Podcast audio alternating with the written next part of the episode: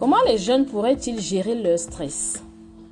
On peut dire qu'avant un examen, il est conseillé de miser sur une bonne organisation, de planifier son temps de travail, ne pas tout donner la veille de l'examen, mais se préparer plusieurs jours ou plusieurs semaines à l'avance. On peut aussi conseiller de ménager des moments de repos, de loisirs et même de sport. Donc, conseille aux adolescents de faire beaucoup de sport et aussi de travailler de façon régulière et en équipe pour mieux socialiser. L'idée ici est de se focaliser sur l'examen sans perdre de l'énergie à penser à ce qui va arriver si on le rate. Il faut aussi accepter d'avoir des points faibles et les travailler et des moments de lassitude pendant les révisions. On peut également réviser avec d'autres copains peut-être l'occasion de partager ses questions, de s'évaluer par rapport aux autres et de se tester mutuellement.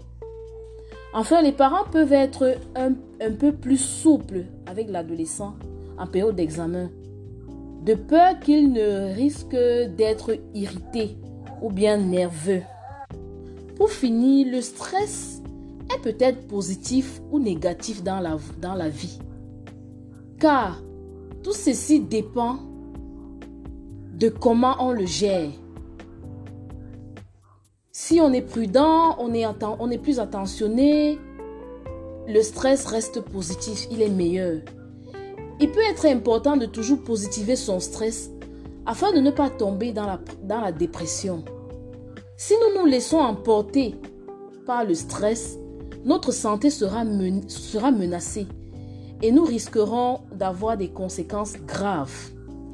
Toutefois, nous pouvons préciser que lorsqu'il nous amène à être anxieux, à faire des crises de, panique ou même à faire de la dépression, dans ce cas, on comprend que le stress est mauvais pour notre santé. Le stress varie d'un adolescent à un autre et celui-ci est appelé à gérer son stress afin d'éviter que cela ne soit négatif. Pour ce faire, un conseil à suivre serait de pratiquer beaucoup de sport, d'écouter de la musique, de faire des balades en plein air et de se chouchouter pour se sentir bien dans sa peau. Donc on peut vraiment essayer de penser à autre chose. Pas toujours penser à ses cahiers, quelle note je peux avoir. Et c'est comme ça qu'on peut s'en sortir et rendre toujours son stress positif. Merci.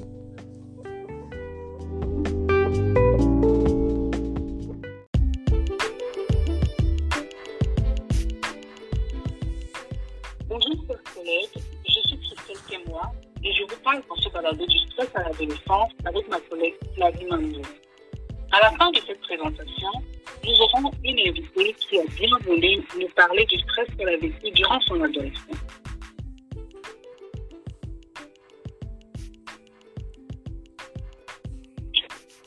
Nous vous parlerons de ce que peuvent être les conséquences, les symptômes et manifestations ainsi que le type de stress pourraient vivre les adolescents.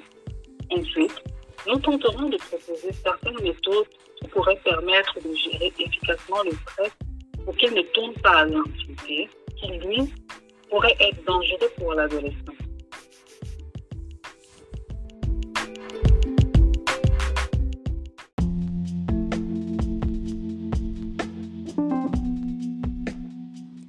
C'est quoi le stress dans la vie d'un adolescent?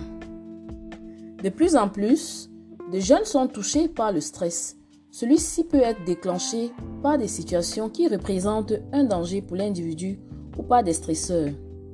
Ces situations de stress ou stresseurs peuvent s'apparenter par divers contextes en fonction de l'âge de la personne. Chez l'adolescent, ceux-ci peuvent se traduire par la confrontation à des situations violentes, abusives ou encore conflictuelles, comme dans le cas d'un divorce des parents.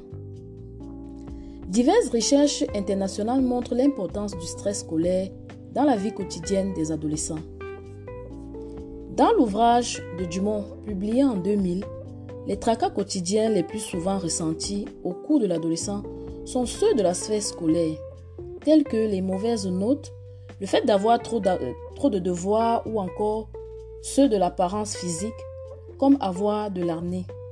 Le stress scolaire correspondrait donc à la relation particulière entre l'élève et son environnement scolaire.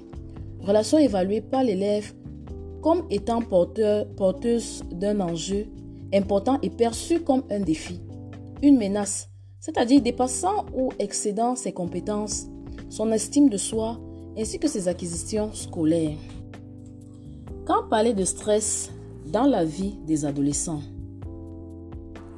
Plusieurs symptômes permettent de savoir qu'un individu souffre du stress.